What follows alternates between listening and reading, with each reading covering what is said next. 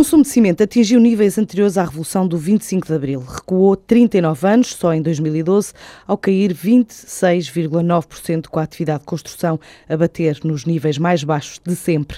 Os dados são da Federação Portuguesa da Indústria da Construção, que considera as violentas reduções recentes no consumo de cimento, o número de trabalhadores e o número de fogos licenciados, que são os indicadores mais fiáveis da crise que assola o setor. A Federação sublinha que é preciso recuar até 1973 para se encontrar uma época em que a utilização do cimento tenha sido inferior à verificada o ano passado.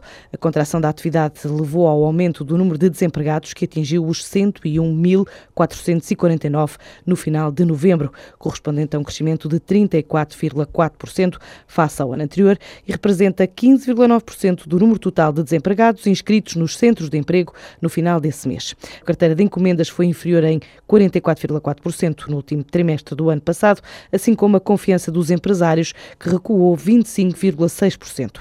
Seis variedades de cerveja artesanal novas vão ser lançadas no mercado ainda este ano. O projeto é de dois investigadores em engenharia biológica, vai ser produzido numa fábrica a instalar nos moinhos d'água no Ecomuseu de Vila Verde e deve estar disponível a partir de setembro.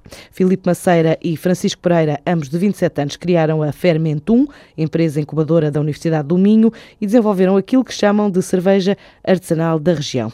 Os dois estudantes de doutoramento detectaram lacunas no mercado no que se refere à variedade de cerveja, decidiram produzir seis novas variedades de forma 100% natural, sem qualquer tipo de mistura, injeção de gás ou diluições. Das 20 receitas que desenvolveram, a Fermentum selecionou seis, uma loura, uma preta com um sabor intenso a café, uma de trigo que não existe no mercado português, uma ruiva e ainda uma Indian Pale Ale, bastante amarga pela concentração de lúpulo e que, de acordo com os produtores, tem recebido muitos elogios porque lembra a cerveja belga. A ideia é criar uma marca regional e rentabilizar o espaço, levando os visitantes do Ecomuseu de Vila Verde a passar de um moinho para o outro, atravessar a fábrica, observar a produção e também provar as cervejas.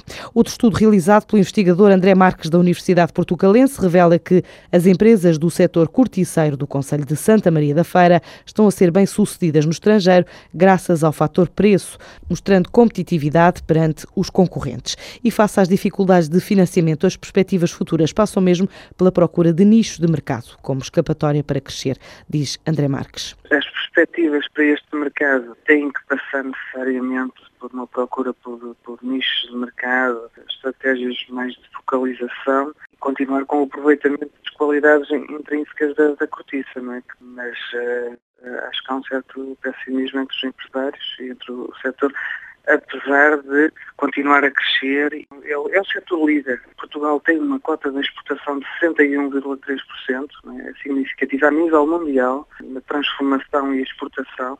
Somos o maior produtor, também com aproximadamente 50% da, da, produção mundial. Ou seja, apesar das dificuldades sentidas, não é?